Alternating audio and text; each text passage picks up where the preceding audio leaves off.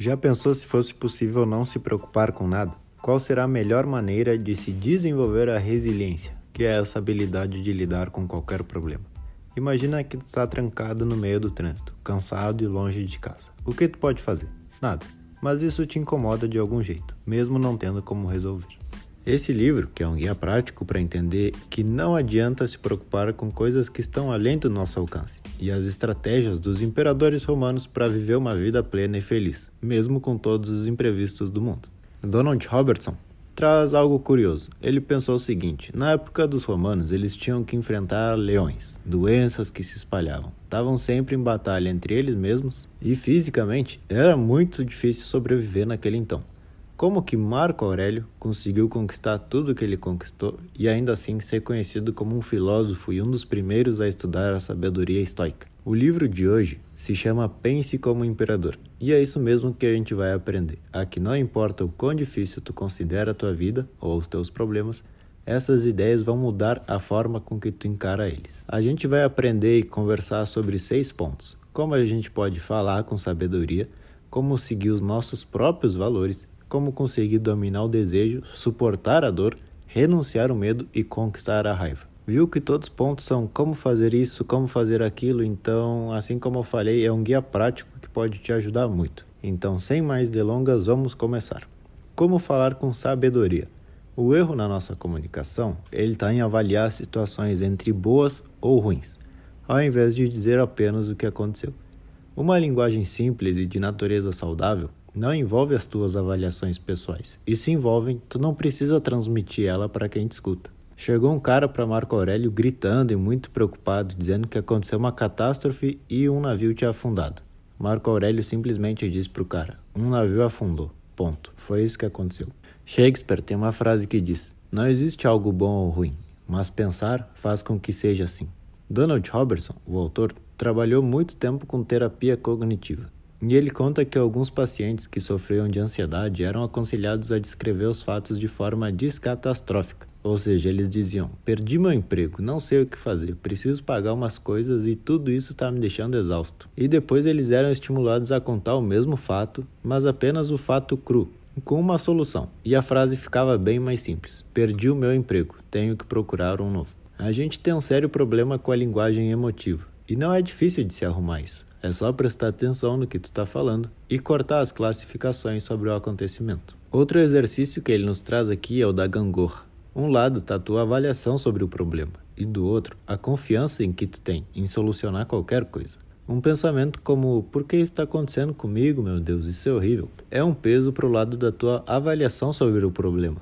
Mas um pensamento como eu sei que eu vou resolver, não sei como, mas eu vou resolver já faz um peso para outro lado, o lado da tua capacidade em solucionar problemas. E também uma outra dica fácil e rápida, com certeza todos nós temos a imagem de Marco Aurélio como um imperador romano super poderoso e inteligente. Então pronto, quando tu tiver um problema, pensa rápido, o que Marco Aurélio faria nessa situação?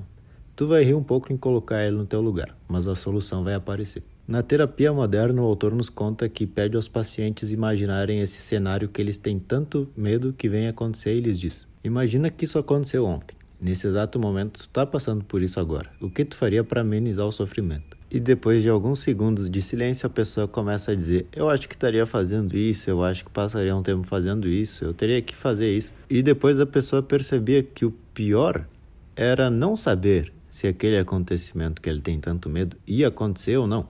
E com essa atividade tu pensa, eu não sei se vai acontecer, mas se acontecer, eu posso lidar com isso. Marco sempre nos diz, o que acontece não importa, mas como tu reage a ele, sim. Essa é a base da sabedoria estoica. Não são as coisas que nos incomodam, mas nosso julgamento sobre eles. Então, como se fala com sabedoria? Usando palavras simples e evitando falar das tuas avaliações sobre o acontecimento. Se um navio afundou, diga somente: o navio afundou. Vamos para o segundo ponto do livro: como seguir os próprios valores. Um time de futebol pode ser campeão se tiver uma estratégia. Uma empresa pode chegar muito longe com um propósito e forma de trabalhar definida. E na nossa vida é a mesma coisa. Esses parâmetros são necessários para que a gente vá moldando nossa mentalidade até chegar onde desejamos. Marco Aurélio sempre falou dos seus mestres. Não eram pessoas físicas que estavam com ele, mas ele lia suas visões, suas histórias e gostava de certos pensadores. Pitágoras, Heráclito e outros filósofos faziam parte da mente de Marco. A dica que ele nos dá é simples: pensa nas pessoas em que tu admira algo e vai montando a tua própria personalidade. Gosto do otimismo desse cara, gosto dessa mulher como empresária, gosto do jeito que essa pessoa lida com o problema, gosto da disciplina desse aqui. E desse jeito, tu vai criando a pessoa ideal e vai se tornando ela aos poucos. Ele nos traz três perguntas para se fazer antes de dormir. A primeira é que a gente se pergunte: o que, que eu fiz de mal hoje? Eu deixei o medo me dominar em algum momento? A segunda é: o que, que eu fiz de bem hoje? E se parabenize por isso. E a terceira é: o que eu poderia ter feito de diferente? Eu deixei alguma oportunidade passar? Com essas três perguntas, não são mais só noites para dormir. Agora, cada dia que tu acordar, até sem perceber, tua mente vai estar tá ligada nesses pontos e ao decorrer da semana tu vai estar cada vez mais próximo dos teus princípios e valores. Tenha os seus mestres em mente, conversa com eles, mesmo que de forma imaginária. Quando Marco Aurélio tinha que resolver alguma coisa, ele pensava nesses filósofos e conversava mentalmente. É um pouco de loucura, mas sempre funciona. No fim das contas, os melhores conselhos vão vir de dentro da tua própria mente. Se questiona duas coisas: que tipo de pessoa tu deseja ser na vida e que caráter tu quer ter. Faz um brainstorming todos os dias. Analisa o que tu faz e compara com as características que são admiráveis nos outros. Os estoicos se perguntavam muito: qual é a verdadeira natureza do bem? E viver com base nisso vai te ajudar a se tornar alguém surpreendentemente melhor. Esse ciclo de aprendizagem simples vai fazer muita diferença na tua vida. E em poucos dias tu já vais ser outro ser, mas agora totalmente iluminado. Como Sócrates disse, a vida não examinada não vale a pena ser vivida. Agora vamos ver o que o autor nos fala sobre dominar nossos desejos. Como dominar nossos desejos? Olha que coisa doida. O inglês moderno, no início de tudo, usava a mesma palavra para diferentes ideias antigas. O que isso quer dizer? Quer dizer que emoções e sentimentos eram muito bem definidas pelos gregos, mas no nosso inglês atual eles pensaram, é tudo a mesma coisa, quando na verdade não era. Usamos a palavra prazer para sentimentos positivos, mas na época existiam duas palavras ligadas a essa. Diziam hedone quando tu tinha essa sensação de prazer por coisas externas, como eventos, comida, bebida e tudo isso. E diziam chara para um sentimento profundo de alegria, que é o caso dos estoicos quando se direcionam à palavra prazer. Atingir um objetivo, experimentar a satisfação pelo teu trabalho, essa sensação de orgulho interno é o prazer que os antigos sempre diziam. Os estoicos se referem a esse sentimento como uma forma mais pura de alegria, quando alguém está vivendo a sua melhor vida. O erro é ignorar esse sentimento de prazer interno por coisas externas. Os desejos são só cenas na nossa cabeça. Comprar aquele carro dos sonhos, comprar a casa dos sonhos, fazer uma viagem que tu sempre quis, mas tudo isso te traz essa vontade porque na tua mente, nessas imagens que tu vê, tu tá feliz, sorrindo e se divertindo, quando na verdade é só um prazer externo instantâneo, mas não duradouro. E qual que é o erro aqui? Que talvez tu não se permita ser feliz hoje, porque para ti, só essas coisas que tu deseja vão te tornar feliz. O autor nos traz a história de dois ratos. Ratos que eram irmãos. Um morava no campo e o outro na cidade. O rato que morava no campo convidou o da cidade para comer na casa dele. Então o rato saiu da cidade e foi até o campo, onde chegou na rústica casinha do seu irmão e comeu apenas um pão velho. O rato da cidade disse para ele: tem que vir comigo. Aqui no campo tu não tem nada de luxo. Tu tem que ver as coisas que eu consigo comer lá na cidade.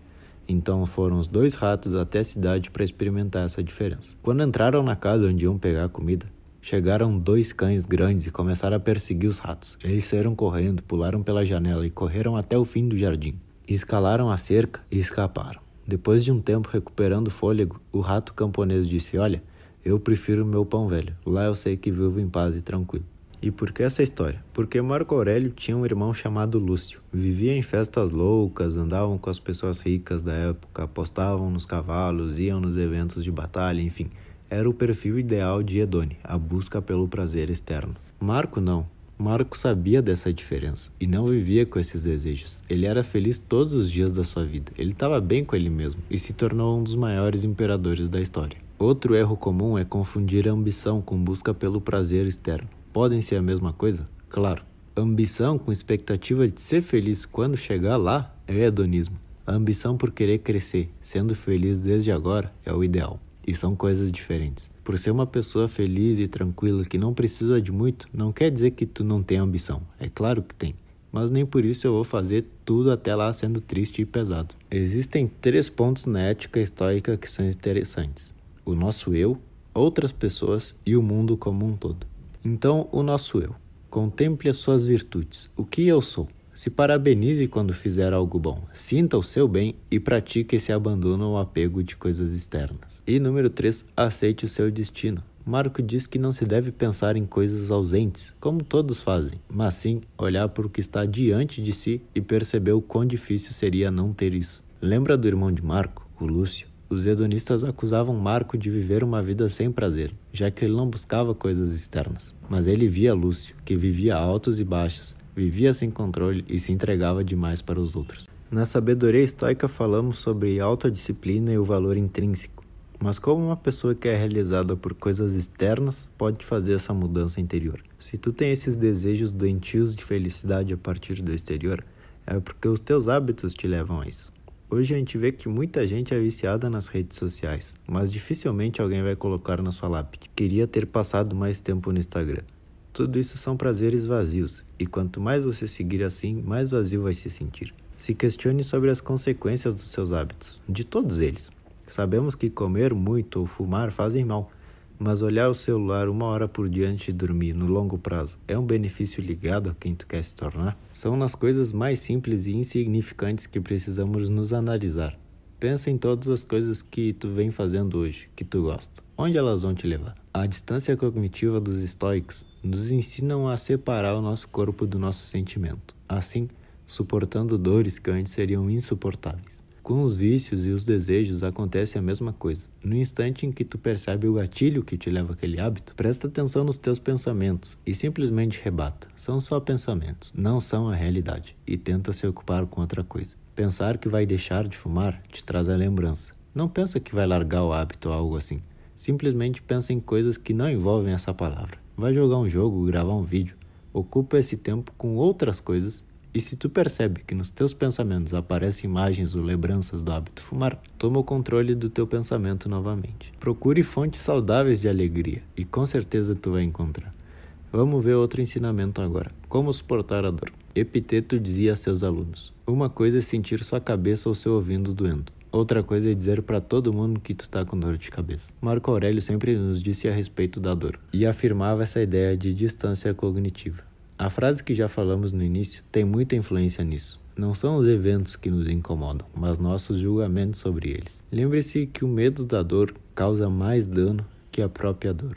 Algumas formas de terapia analisam a situação dor versus temer e temer normalmente é pior do que a dor em si. Observa as sensações corporais com precisão, ao invés de compartilhar as tuas emoções. Uma coisa é tu perceber, é realmente eu tô com uma pressão forte na cabeça. E outra coisa é dizer, parece que eu tô morrendo, preciso tomar um remédio. Essa segunda te assusta mais, te deixa mais em alerta e grandes chances de que só piore. A ideia aqui não é que tu abandone os remédios quando for necessário, muito menos ignore os sinais de alerta do teu corpo, mas que tu aceite a dor e tenha paciência para solucionar, senão se torna uma luta emocional totalmente desnecessária. Ele nos traz algumas pequenas formas de ver essa situação que podem nos ajudar. 1. Um, a gente não precisa culpar ninguém por isso, nem Deus, nem outras pessoas. A gente pode também colocar alguém do nosso lugar e se perguntar: o que, que eu iria admirar se essa pessoa estivesse onde eu estou agora? Com certeza, tua resposta vai te dar um caminho de como agir nessa situação. Nada acontece a alguém de modo que não tenha sido preparado anteriormente pela natureza para suportar. Tu consegue aguentar tudo, mas piora qualquer situação com a tua reclamação ou opinião sobre aquilo. Tem uma frase de um pensador da época que diz: Quem sabe sofrer, sofre menos. E é exatamente isso que acontece. Agora vamos falar sobre como renunciar ao medo. Primeiro a gente tem que entender que o medo está ligado ao desconhecido. Ninguém tem medo de algo normal. A gente tem medo de não saber o que pode vir a acontecer. Na época dos romanos, eles tiveram que lutar contra isso. E Marco, como grande imperador, contou a todos como renunciar a esse sentimento. Precisamos aprender a realizar qualquer ação com a tranquilidade de saber que o resultado não está sob total controle nosso. Vamos imaginar um arqueiro. Ele pega o seu arco com muita habilidade e puxa a flecha. Isso ele consegue controlar. Mas o voo da flecha e onde ela vai cair, não. Faça o melhor que pode e aceita as consequências. A virtude consiste em dar o teu melhor e se contentar com voltar para casa de mãos vazias. Marco Aurélio sempre disse a todos que aperfeiçoem aquilo que eles têm ao alcance, que sigam praticando, mas sem se importar com o resultado por enquanto. Ele conseguiu, viveu com virtude e se aperfeiçoou até virar um imperador romano. Resumindo, essa ideia seria que o seu objetivo aqui é fazer da melhor forma possível tudo aquilo que está no seu alcance. É um passo muito importante começar a se libertar das imagens do futuro. O medo que tu tem é de não conseguir algo ou de algo dar errado, mas isso não está ao teu alcance, então esquece. Pensa no que é possível fazer agora e faça isso bem feito. É melhor também para ti saber que imprevistos acontecem e que pessoas ruins vão atravessar por ti. Começa amanhã dizendo para ti mesmo: hoje eu vou encontrar o ingrato, o arrogante, o enganoso e o antissocial. A habituação emocional, disso que se trata. Esteja habituado com as coisas darem errado, porque elas sempre vão acontecer na vida de quem buscar algo a mais. Porém, é essencial tu aceitar elas e saber que em nada te influenciam. Os estoicos visualizam muitas catástrofes acontecendo para que se lembrem da capacidade em resolver problemas, e isso é muito usado nas terapias. Terapeutas costumam pedir que o paciente se imagine algo que lhe dá medo, e é possível ver o nível de preocupação diminuindo cada vez que a imagem se repete. Isso funciona para pacientes com ansiedade e outras emoções que não são desejadas também. Tu morre de medo de gato, então imagine-se acariciando um gato e me diga de 0 a 100 o quão mal você se sente. As primeiras respostas estão nas casas do 80. Na segunda vez que te pedem para que tu visualize acariciando um gato, a ansiedade já baixa. E assim vai até chegar quase em zero. A aceitação emocional também é importante aqui. De forma gradual, tu começa a aceitar todos os teus sentimentos, mesmo que negativos. Percebe que são apenas emoções. Elas vão estar contigo durante toda a tua vida. Por isso o nome aceitação emocional. Disso não tem como fugir, realmente. Então para e aprenda que elas estão sempre ali. Tuas emoções não são a realidade, não se preocupa com elas. E a resolução de problemas também pode te ajudar. Depois de visualizar tantas vezes o problema, tu é induzido a pensar em uma solução criativa e ver que aquilo que te dava medo antes já não te assusta mais. A preocupação é o pior na vida das pessoas. Ela acha que estão resolvendo problemas futuros, quando na verdade estão só se preocupando sem necessidade. Pensa num cara que está no trânsito indo para o trabalho e começa a pensar: e se meus chefes não gostarem da apresentação? E se eu não for capaz? E se me mandarem embora? Como eu vou fazer para manter minha família? E lá se vai o psicológico do nosso amigo por água abaixo. Isso é preocupação. E se isso acontecer? E se isso acontecer? Lembra o arqueiro romano? Ele consegue fazer o seu melhor, mas não tem como decidir o caminho da flecha. Isso não é com ele. Dê o seu melhor nessa apresentação e tu vai ver que nada de ruim acontece. É nesse momento, quando tu imagina coisas hipotéticas, que tu para e se diz: são só pensamentos, só isso, não é a realidade. Agora sobre a raiva. Como a gente pode conquistar a raiva? Marco Aurélio precisou ter muita paciência e controle. Ele não tinha um caráter muito bom, mas conseguiu se manter nos trilhos. Ele nos diz que a raiva é um desejo.